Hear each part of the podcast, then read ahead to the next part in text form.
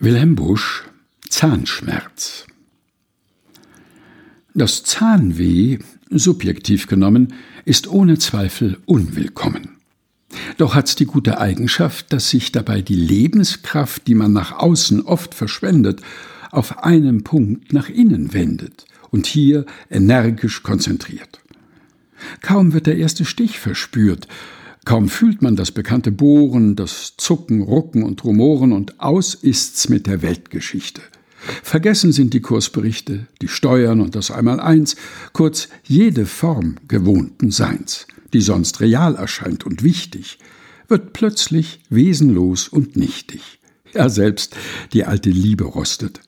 Man weiß nicht, was die Butter kostet, denn einzig in der engen Höhle des Backenzahnes weilt die Seele und unter Toben und Gesaus reift der Entschluss. Er muss heraus. Wilhelm Busch Zahnschmerz. Gelesen von Helga Heinold.